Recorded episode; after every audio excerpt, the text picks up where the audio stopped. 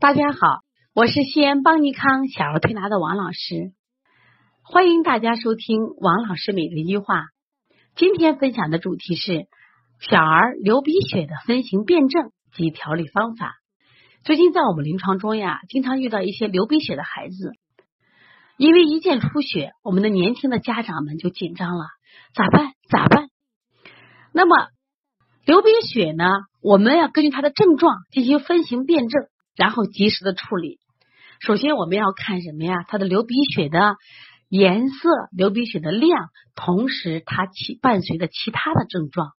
一般情况下，孩子流鼻血呀，首先是肺热，因为肺通鼻窍啊。但是肺热引起的鼻血有个特点，它是鼻中出血是点滴而下，量不多而色鲜红，同时伴随。鼻腔干燥、灼热感，有些孩子有刺挠感，什么意思呢？他老痒痒的很，他拿手就搓，有的孩子手还很重。那么这时候呢，因为鼻腔干燥呢，鼻黏膜就脆弱，容易出血。还有的孩子就抠，因为他鼻夹鼻腔干燥，有就会出现什么呀？鼻涕干夹，一抠就出血。这种呢，呃，它属于肺热引起的。还有一些孩子同时伴随咳嗽、口干咽痛。舌质红、舌薄黄或黄燥，如果是这样的情况，就属于肺热引起的流鼻血。家长不要慌，怎么办呢？给孩子熬点桑菊饮，就是桑叶、菊花泡点水喝。另外呢，做推拿的话，一般就是清肺平肝、清大肠，把肺热通过大肠排出去，再配合食疗，效果就很好了。还有一种情况就是胃热。这也是我们见小孩流鼻血比较常见的现象，吃的太好了，肥甘厚腻的食物都在体内淤积，引起胃热。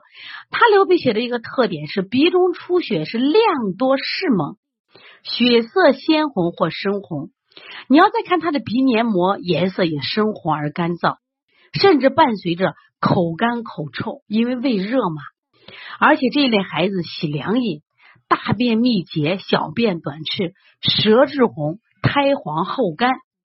对于胃热的孩子呢，我们一般建议到中药店啊买一点猪乳，猪乳去泡水喝。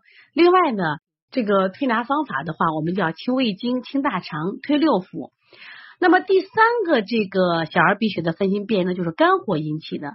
肝火引起的，一般都是有它主要的特点是鼻中出血多。量多血色猩红，鼻黏膜色鲜红或深红，同时伴随头痛、头晕、急躁易怒，还有这个口苦咽干的象。对于这种情况，它的量啊，刚才讲了，它是量多血色鲜红，关键是还有个特点就是爱发脾气，这都是肝火上逆的症。对于这种情况下，我们除了做清肺平肝，还有呢身体的这个肝胆经的疏通，另外太冲行间。这个按揉能降降肝火也是非常好的，建议食疗的话配合喝一些绿豆汤，呃呃，包括平常泡一些玫瑰花水都是清肝火的。那么还有一种情况下也是我们常见的叫脾不统血、脾虚引起的流鼻血。这类孩子呢，他有个特点，虽然流鼻血是经常性的，但是呢色淡红，量一般不多。你看他的鼻黏膜色淡。